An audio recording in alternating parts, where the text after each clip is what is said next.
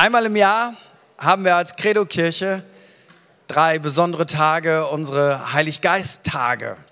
Ich weiß nicht, ob du schon mal da warst. Ähm, wenn nicht, hast du definitiv etwas verpasst. Und nächste Woche, Donnerstag, geht's los. Donnerstag, Freitag, Samstag. Ähm, an den Abenden wird unter anderem Mish Fomenko da sein. Einige von euch kennen ihn schon, ist schon öfter bei uns in der Kirche zu Gast gewesen. Samstag haben wir richtig tolle Seminare, unter anderem wie man den Heiligen Geist mit der Familie und auch mit Kindern erleben kann. Mega spannender Workshop. Wir haben einen Workshop, wie man anfangen kann, prophetisch zu reden und zu beten. Wenn du da mehr wissen willst, dann sei unbedingt am Start. Und wir haben einen Workshop, wie man erfüllt werden kann mit dem Heiligen Geist und wie man auch die Gabe empfängt, in neuen Sprachen zu reden und was für eine wertvolle Waffe das ist. Und wenn du das alles noch nicht erlebt hast, dann sei unbedingt beim Workshop mit dabei weil in den Workshops passiert manchmal mehr als im Plenum, weil es sofort praktisch wird. Und genau das ist das, was wir wollen. Und so als Teaser habe ich euch ein Video mitgebracht, was in einem dieser Heiliggeist-Tage passiert ist. Da hat sich ähm, eine Missionarin aus den Philippinen bei uns verirrt in Wuppertal. Wuppertal deshalb, weil das ist unter anderem der einzige Ort, wo wir das stattfinden lassen können, weil wir sonst viel zu wenig Platz hätten. Deswegen möchte ich euch ermutigen, macht euch auch ruhig auf nach Wuppertal. Und diese Dame hat sich vor einer Zeit bei unserem Heiliggeistabend verirrt. Ich heiße Joanna und 2018 bekam ich krasse Schmerzen in meinem linken Knie. Ich konnte meinen Fuß nicht mehr gerade abrollen und fing an, nur noch ähm, auf der linken Seite vom Fuß irgendwie notdürftig voranzukommen. Ich musste aufhören, Sport zu machen und laufen zu gehen, was für mich einfach besonders schlimm war, da gerade das Laufen gehen ein Ausgleich war für meinen Alltag und mir immer half, meinen Kopf frei zu kriegen. Die Ärzte wussten nicht wirklich, wo sie ansetzen sollten und auch Physiotherapeuten wussten nicht, welche Therapie mir irgendwie noch helfen sollte. Acht Monate Schmerzen, ähm, acht Monate Schmerzen später äh, ging ich zu den Heiligen Geisttagen nach Wuppertal mit Misch Fomenko. Ich wollte auf keinen Fall nach vorne gehen, ich wollte nicht im Mittelpunkt stehen, ich wollte mich einfach nur von meinem Platz aus ermutigen lassen. Aber dann sagte Misch, ey, wer sitzt hier und hat so krasse Schmerzen im linken Bein? Mein Arm schoss nach oben, als hätte ich mich selbst nicht dazu entschlossen. Und er sagte, ey, komm nach vorne, lass uns für dein Knie beten. Und ich weiß noch genau, wie wir gemeinsam beteten, dass alles in geordnete Bahnen gerückt werden muss, dass alles zurück an seinen Platz gehen muss in meinem Knie. Als wir fertig waren, konnte ich meinen Fuß wieder abrollen. Ich konnte auftreten. Ich hatte überhaupt keine Schmerzen. Ich hatte einen geraden Stand. Und ich wollte es einfach für mich nochmal so bestätigt haben. Ich bin zum Sportorthopäden gegangen und er hat alle Übungen gemacht wie zuvor und sie gingen problemlos. Es waren keine Schmerzen da. Ich stehe gerader als je zuvor. Und der Arzt sagt, er kann es sich menschlich nicht erklären. Das ist einfach Hammer. Und ich finde es einfach mega zu sehen, wie Gott heute noch wirkt und wie wir das auch bei den Heiligen Geisttagen im Wuppertal erleben dürfen. Und es ist einfach, ich bin begeistert davon, dass wir an einen Gott glauben und mit ihm unterwegs sein dürfen, der heute noch Wunder tut, der Heilung möchte. Und ja, ich bin begeistert, dass die Heiligen Geisttage im Wuppertal einen Rahmen dafür auch geben. Einfach nur einen kleinen Teaser, weil es passieren so viele großartige Dinge. Und es ist so wichtig, dass wir da mit einem Hunger unterwegs sind, weil Gott reagiert immer auf Hunger. Wenn wir Hunger haben nach mehr von ihm, nach ihm selber, dann reagiert er darauf. Pastor Dominik hat mich gebeten und hat gesagt, ihr seid in so einer kleinen Predigtreihe, da geht es um den Charakter von Jesus, wie wir den umsetzen können, auch in unser Leben, wie Jesus ist. Und brav wie ich bin, habe ich darauf meine Predigt aufgebaut.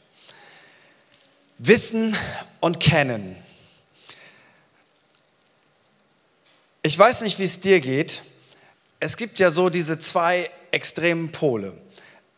Der eine Pol ist, dass wir alle wissen, wir sind wichtig. Auch wenn es Milliarden von Menschen gibt, ich bin wichtig ich bin gesehen. Du bist ein Gott, der mich sieht. Du übersiehst mich nicht. Ich bin wichtig. Wahrheit. dann kann es aber auch pendeln in die andere Richtung, wo wir alle herausgefordert sind, dass wir uns manchmal zu wichtig nehmen. Ist dir das auch schon mal passiert, dass du dich zu wichtig nimmst? Dass irgendjemand sagt einen blöden Satz und du könntest auch drüber hinweggehen, aber du nimmst dich so wichtig, dass du sagst, das da, das darf nicht sein.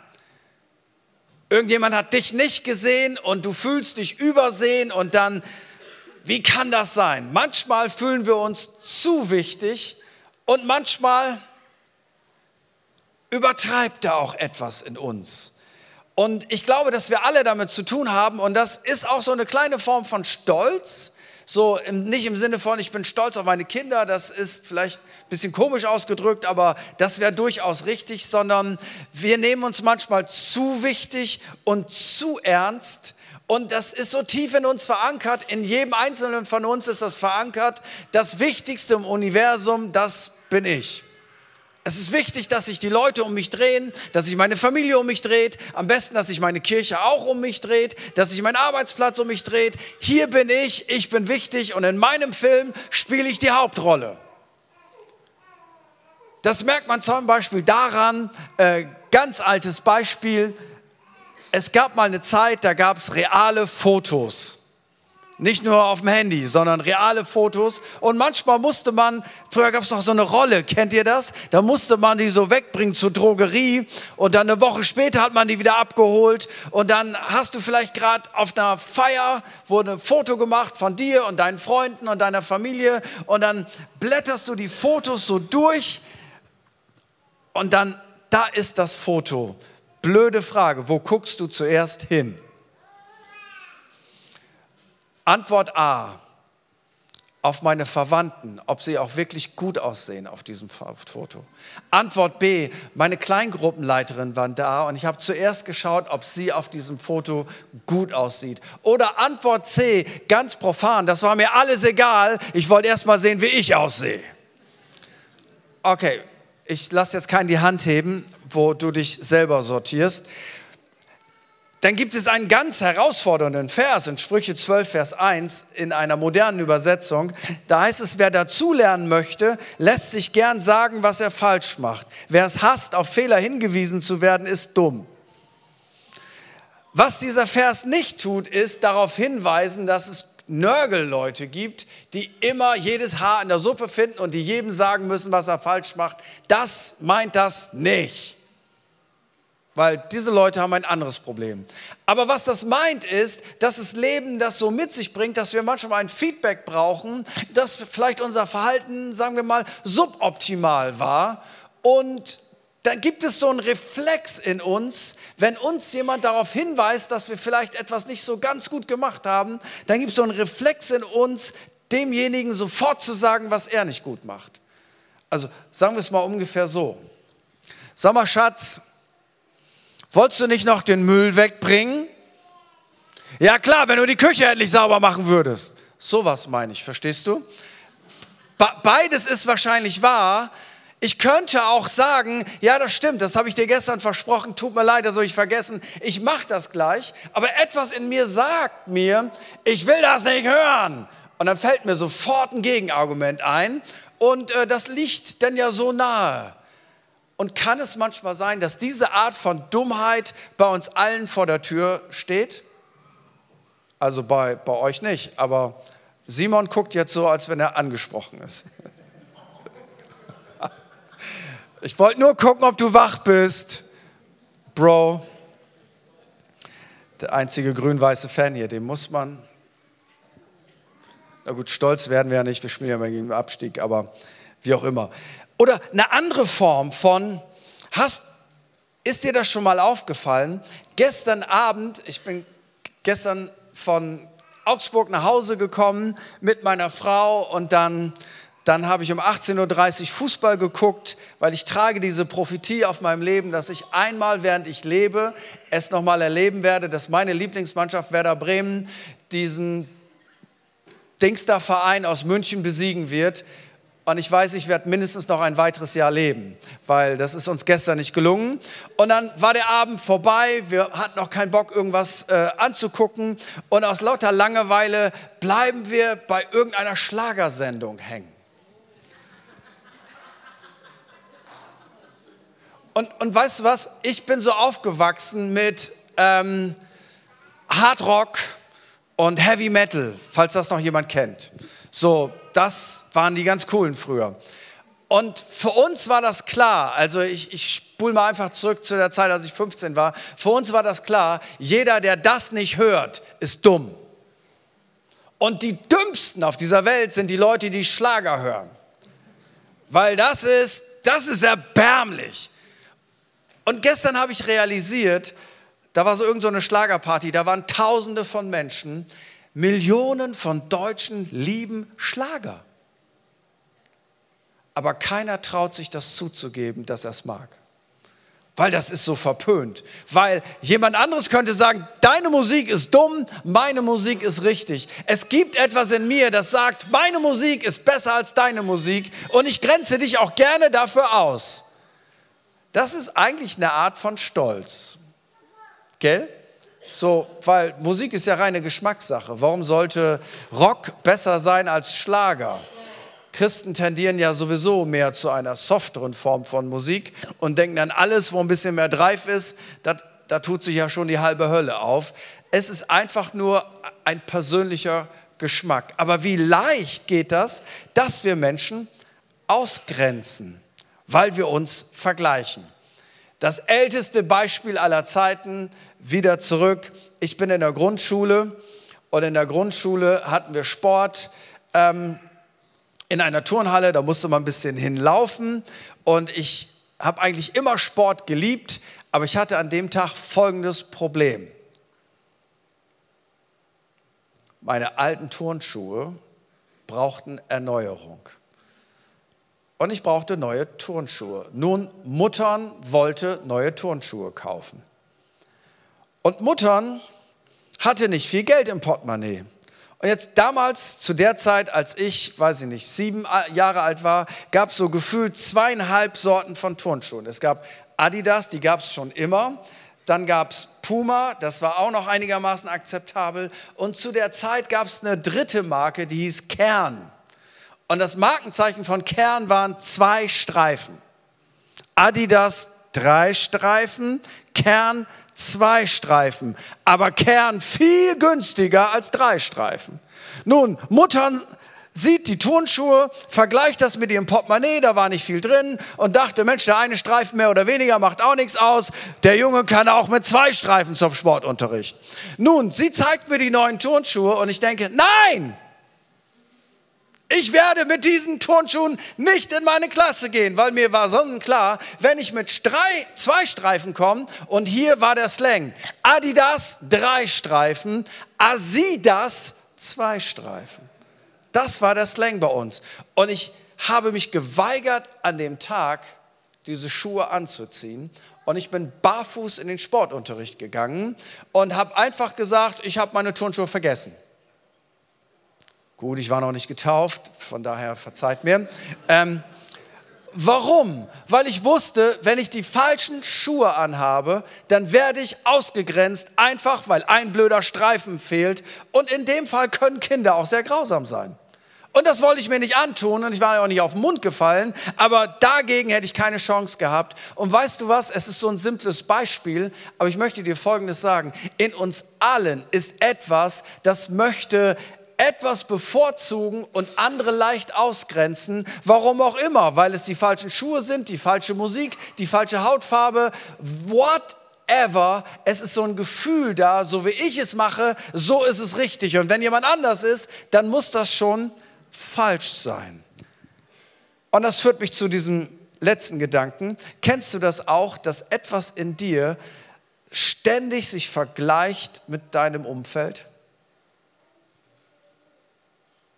Du bist irgendwo, meine Tochter hat mal kurz nach der Pubertät Folgendes gesagt. Weißt du, Papa, ich komme in einen Raum und dann scanne ich erstmal. Sag ich, was scannst du denn da? Mögliche Konkurrentinnen. Ich habe gedacht, was, was meinst du damit? Später habe ich das verstanden. Erstmal scannen. Erstmal vergleichen. Wer könnte meinem Schwarm am nächsten kommen? Ähm, Wer sieht besser aus als ich? Wessen Nase ist besser als ich? Wer hat mehr Geld als ich? Wer hat das größere Auto? Das geht ja vom Sandkasten hin, wo, wo die kleinen Jungs spielen mit ihren, früher nannte man das Siko-Autos. Wer hat das coolste Auto? Und einfach 30 Jahre später ist dasselbe Spiel, nur mit echten Autos. Wir vergleichen uns so gerne und manchmal fühlen wir uns besser, weil die Person, mit der wir uns vergleichen, schneidet schlechter ab als wir. Und manchmal fühlen wir uns auch einfach schlechter, weil irgendjemand hat ein besseres Haus, ein besseres Auto, eine coolere Nase, eine hübschere Figur, bessere Klamotten, bessere Ausgangsmöglichkeiten für das Leben. Ständig drehen wir uns um das Universum, wo wir selber im Mittelpunkt stehen. Wie wirke ich auf andere? Und das ist eine große Herausforderung, weil wenn wir dann mit Jesus unterwegs sind, was Christsein ja bedeutet, ich will mein Leben anpassen an dem, wie Jesus sich das vorstellt, dann stellen wir fest, Demut hat so wenig Wert in unserer Gesellschaft. Fehler zuzugeben, ein Riesenproblem. Scan mal die größten politischen Fehler der letzten 15 Jahre. Dann wirst du feststellen, Menschen machen Fehler. Du übrigens auch. Das Problem ist ja gar nicht, dass man Fehler macht. Wie großartig ist das, wenn man zu seinen Fehlern stehen kann. Aber das fühlt sich an wie Schwäche. Dabei ist zu seinen Fehlern stehen und zu seinen Herausforderungen stehen keine Schwäche, sondern eigentlich Stärke. Ich kann dazu stehen, dass ich was falsch gemacht habe. Ich kann dazu stehen, dass ich es nicht kann. Es würde mich befreien von allem möglichen inneren Kuddelmuddel, aber das, das kann man einfach nicht sagen, weil irgendwie ist das gesellschaftlich total wichtig, dass wir alle die Besten und die Größten sind. Als ich ein kleiner Junge war, ist mein Stiefvater nachts aufgestanden, um Boxen anzuschauen. Das würde ich im Leben nicht tun. Das habe ich schon mal während meines Sabbaticals gemacht. Ähm, als Werder um den Aufstieg gespielt hat. Da bin ich nachts aufgestanden in Kalifornien um halb vier. Morgens saß ich in meinem Trailer und habe Werder gegen Schalke geschaut. Mein Sohn, mit dem habe ich getickert, der hat das zu einer ordentlichen Zeit schauen können. Aber für Boxen wäre ich im Leben nicht aufgestanden. Und schon haben wir es wieder. Wer für Boxen aufsteht, ist ein bisschen dumm. Für Fußball ist es ziemlich normal. Und die meisten denken, ihr seid ja alle bekloppt. Deine Nacht ist zum Schlafen da. Was war das für ein Amen? Wer war das? Pastor Dominik? Da kriegt jemand. Anyway, mein Stiefvater ist für Muhammad Ali aufgestanden, dem damals besten Boxer der Welt, vielleicht ever. Und der ist so bekannt geworden für einen Satz, den kennen, wenn du den jetzt noch kennst, dann weißt du, du wirst alt. Ich bin der Größte. I am the greatest. Versteht, wenn er da gestanden hätte, hätte er gesagt, ja, ich danke Gott für meine Gabe und ich setze sie ganz demütig ein. Das hat keinen Menschen interessiert. Aber mit diesem Spruch ist er größer geworden und sein Manager, der lebt immer noch, der hat einen ganz interessanten Namen. Der hieß, der heißt immer noch so Don King. Und da war der Name, Programm und der hat den geilsten Satz ever gesagt. Das habe ich mir mal aufgeschrieben. Don King sagte, ich höre nicht auf, mich selbst zu bewundern und das sage ich voller Demut. Dachte, da musst du erst mal drauf kommen. Aber wenigstens war er ehrlich.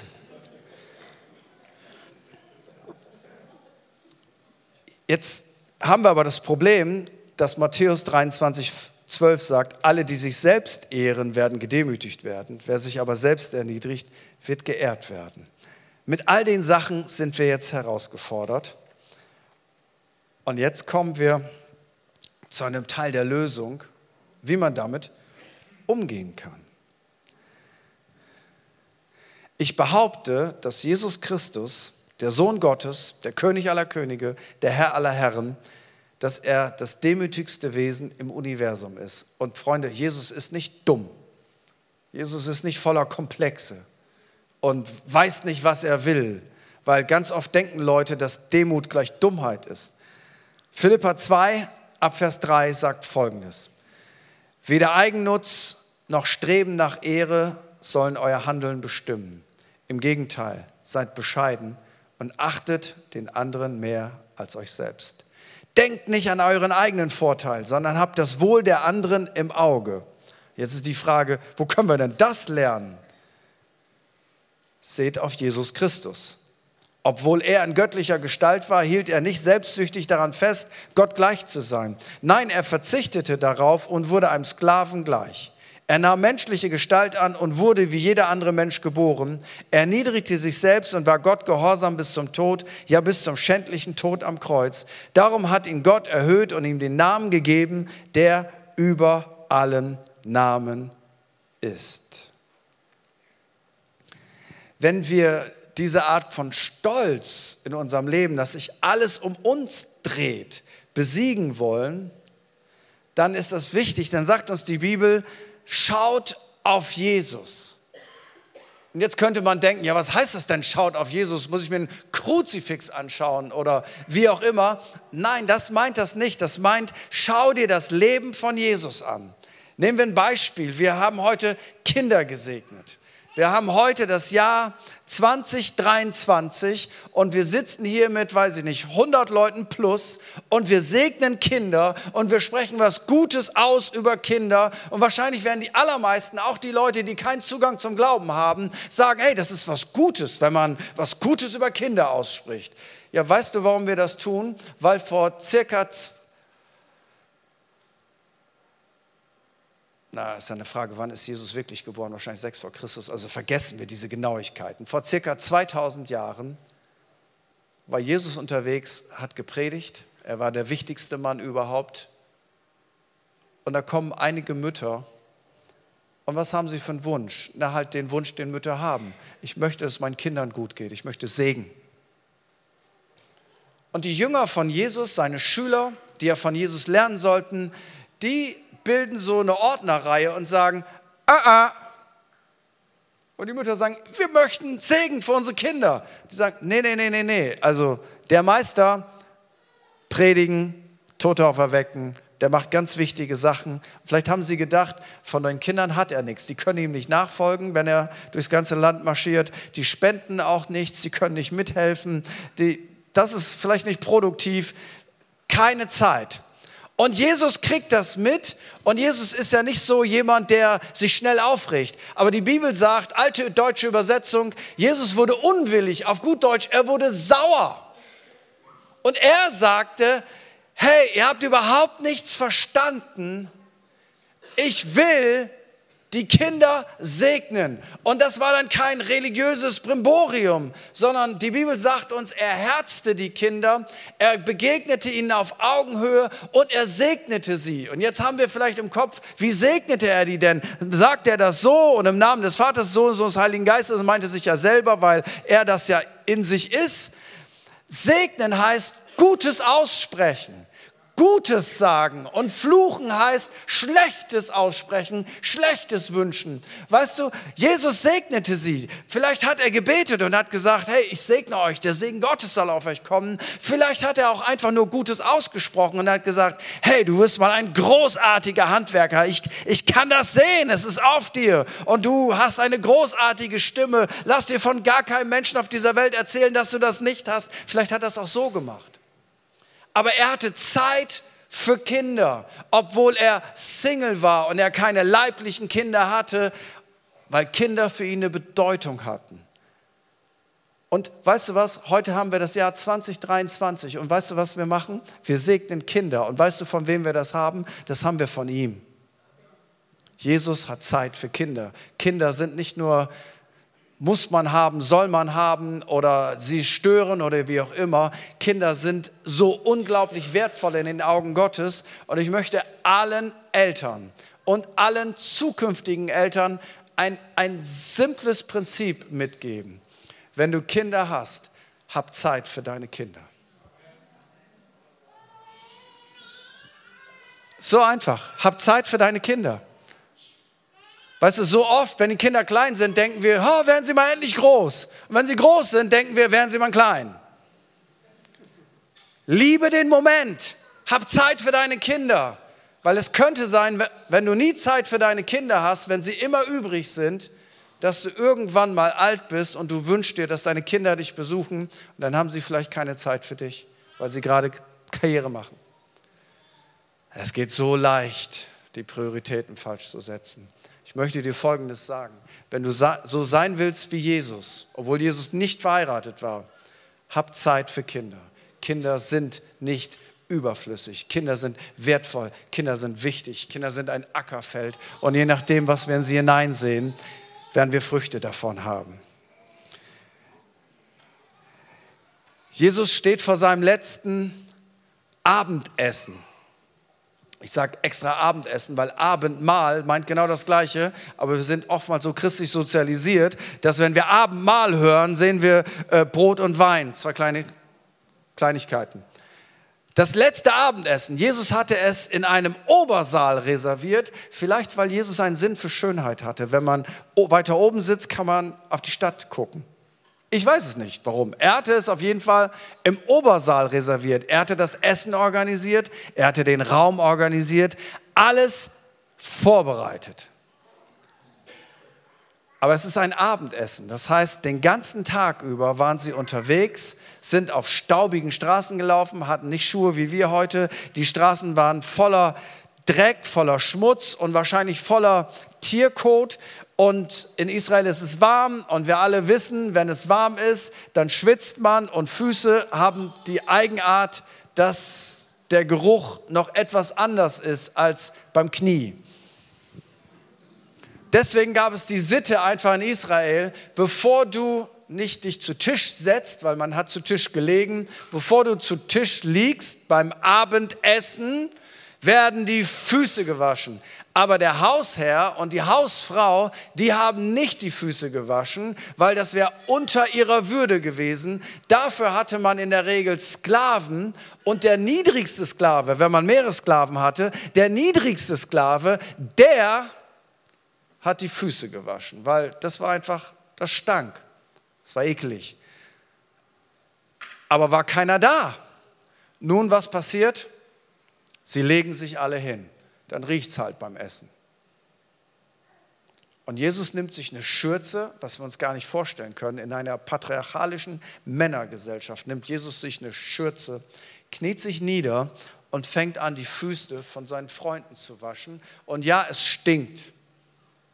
Ja, apostolische Füße stinken auch. Und, und die Jünger machen deutlich, Jesus, das geht nicht. Du bist der Big Boss. Und Jesus macht seinen Jüngern deutlich, wisst ihr, wenn ich das mit euch mache, der ich der Größte bin,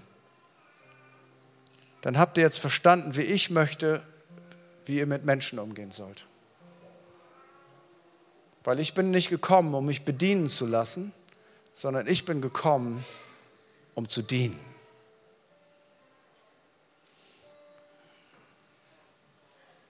Das ist großartig.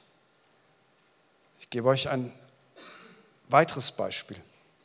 In Johannes 21 sind die Freunde von Jesus auf dem Wasser und fischen. Und sie fischen die ganze Nacht und sie fangen nichts. Und sie sind eigentlich aus Frust da unterwegs. Und am Morgen, als sie sich dem Ufer nähern, steht da Jesus. Und jetzt gehen tausend Gefühle durch ihren Kopf. Die meisten fühlen sich schlecht, weil als Jesus am Kreuz hing, haben sie ihn alle verlassen. Einer fühlte sich besonders schlecht. Sein Name war Petrus weil er hat nicht nur gekniffen, sondern er hat Jesus verleugnet und hat gesagt, den kenne ich nicht. Wer ist das denn? Du warst auch mit ihm. Nein, ehrlich nicht. No way. Jesus und ich, ich weiß gar nicht, wer das ist. Jesus, who? Und Jesus steht am Feuer und guckt Petrus in die Augen und Petrus heult und jetzt fahren sie zu Jesus. Einer sagt, hey, am Ufer steht der Herr. Und Petrus denkt, okay, hilft alles nichts. Ich, ich, ich muss jetzt zu Jesus hin. Ich habe keine Ahnung, was er sagen wird. Zieht sich an, schwimmt schon mal los. Die anderen fahren mit ihrem Boot hinterher. Und ich will dir sagen, was ich gemacht hätte, wenn ich Jesus gewesen wäre. Ich hätte gesagt, bevor ihr hier ans Ufer kommt, Erstmal Petrus, würdest du noch mal allen sagen, was für ein Sack du bist? Und alle anderen, ich will euch mal was sagen. Wo wart ihr? Hallo, wo wart ihr? Ich war am Kreuz. Ich habe euch einmal gebraucht und ihr? Ihr wart nicht da. Aber jetzt bin ich der Gekreuzigte, so sagen wir es als Theologen, und der Auferstandene.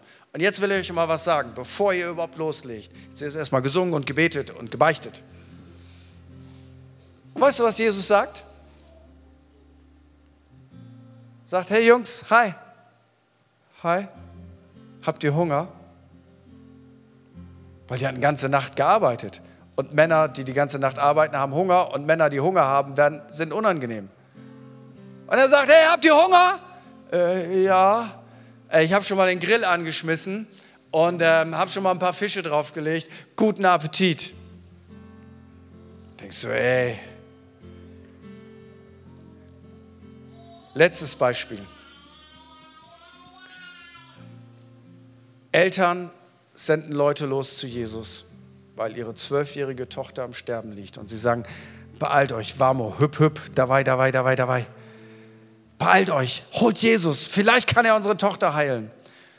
Und sie kommen zu Jesus und sie sagen, Jesus, beeil dich, beeil dich, beeil dich. Und unterwegs fasst ihn eine Frau an, die hat seit zwölf Jahren einen Blutfluss und fasst ihn im Glauben an und der Blutfluss stoppt und Jesus sagt, wer war das? Und er hat total viel Zeit für diese Frau. Und die anderen sagen, Jesus, beeil dich, bleib hier nicht so lange hängen. Ja, schön, dass sie geheilt worden ist, beeil dich. Aber Jesus macht sein Ding. Und dann kommt er in dieses Haus und dann sagen sie ihm, zu spät. Sie ist tot. Und dann verscheucht Jesus all die Leute, die dort weinen und trauern. Du denkst, wie pietätlos. Nimmt drei seiner Jünger mit und die Eltern und dann schließen sie die Tür zu und dann liegt dieses zwölfjährige tote Mädchen dort. Und die, die Eltern, das kann man sich ja gar nicht ausmalen, was die für Gefühle gehabt haben. Vielleicht hilft Jesus zu spät, jetzt ist sie tot, sie ist tot. Und was will er jetzt von uns? Was macht er hier? Und Jesus schaut dieses tote Mädchen an und sagt, Talita Kumi. Das ist ein Verniedlichungswort. Töchterchen, Mädchen, Kleine. Ich sag dir, steh auf. Und die Kleine schlägt die Augen auf und sie ist wieder da, ein Wunder. Und ich verrate euch, was ich jetzt daraus gemacht hätte. Ich hätte mir das Mikrofon geschnappt, das es damals gar nicht gab. Ich hätte alle Nachbarn eingeladen. Wirklich alle, jeden. Und er hätte gesagt, guck mal, ihr kennt die Kleine. Sie war tot. Jetzt ist sie wieder lebendig. Jesus hat sie lebendig gemacht. Ihr kennt alle die Story. Eltern, stimmt das? Ja, die war wirklich tot, wir waren total am Ende. Jetzt lebt sie wieder. Guck mal, da ist sie. Und die Kleine sagt, ja, das habe ich erlebt, Nahtoderfahrungen. Ich war wirklich tot. Und dann höre ich die Stimme von Jesus. Wahnsinn, Jesus ist der Retter, Jesus ist Gott. Und dann habe ich gesagt, so Leute, jetzt habt ihr die echte Chance, diesen Retter persönlich kennenzulernen. Was wäre daran falsch gewesen? Nix. Ich wäre dumm gewesen, wenn ich es nicht gemacht hätte. Wenn Immanuel da gewesen wäre, der gesagt, nee, nee, nee, nee, nee, hör mal auf. Jetzt werden wir erstmal Lobpreis machen. Weil jetzt kriege ich sie. Wenn, sie. wenn sie jetzt nicht ordentlich Worship machen, dann nie wieder. Jetzt werden sie auf den Stühlen stehen und sagen, ja, Jesus, wenn du dich jetzt nicht begeistern kannst, dann nie. Was wäre daran falsch gewesen? Nichts. Und weißt du, was Jesus macht? Diese Situation. Er sagt, kann mal einer was zu essen holen? Die Kleine hat Hunger. Die war krank gewesen. Die hat Hunger. Und ich denke, wie kann jemand so herrlich sein wie Jesus, obwohl er so viel Macht hat? Ich verrate euch was. Jesus Christus ist das Herrlichste, das Schönste, das Beste, was jemals diese Erde betreten hat.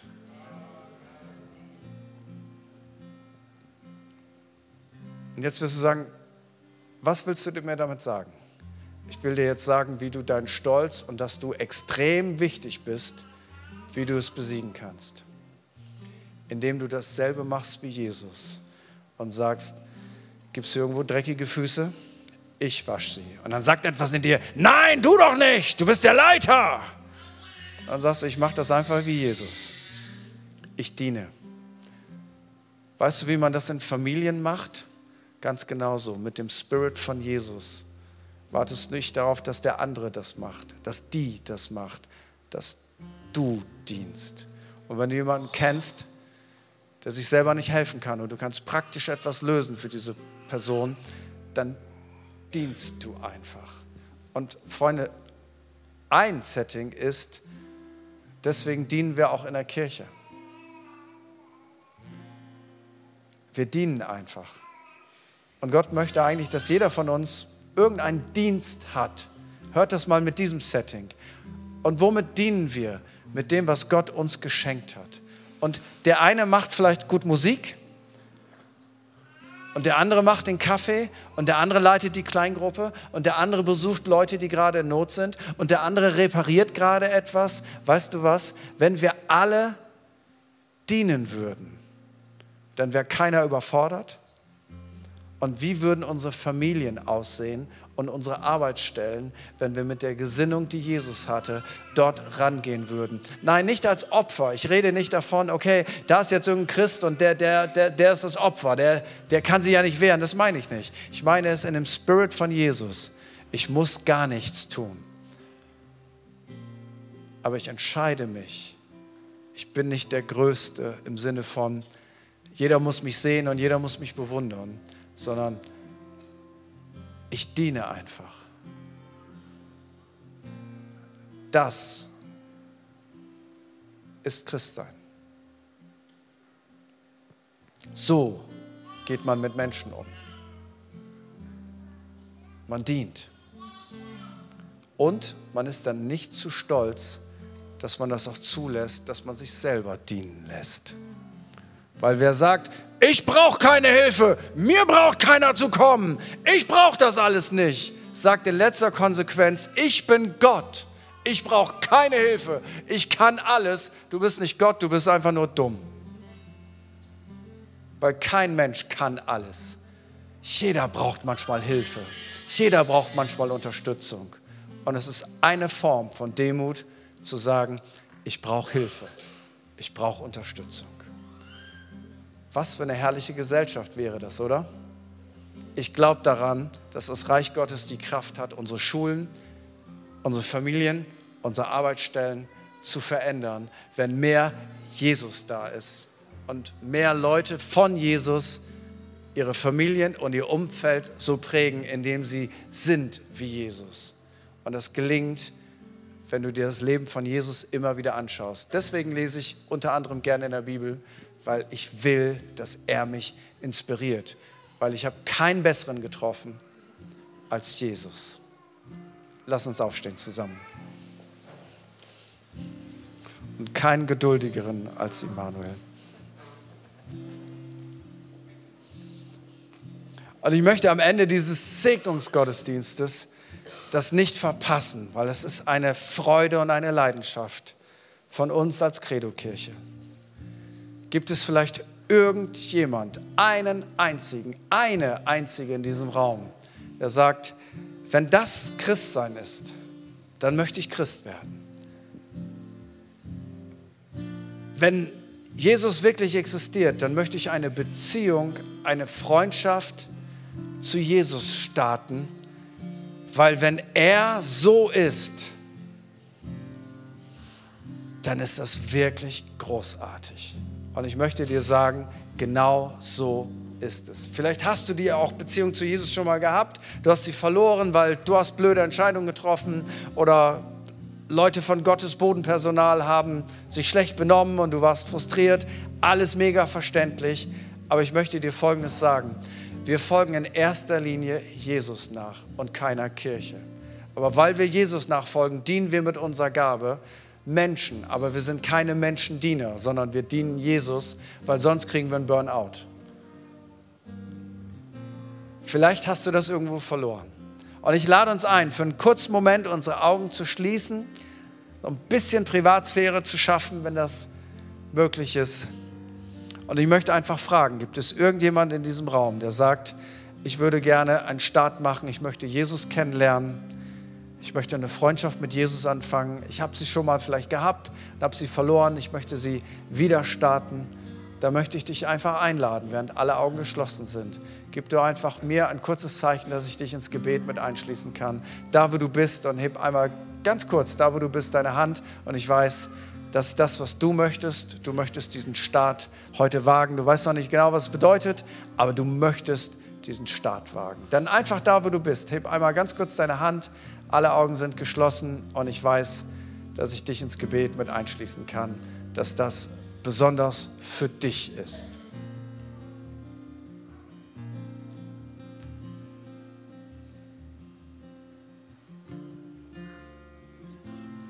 Und dann möchte ich einfach alle Leute bitten, die ihre Hand gehoben haben, die es hätten tun wollen, und unsere ganze Kirche, das zu tun, was wir jeden Sonntag tun. Wir beten ein Startgebet zu Jesus hin.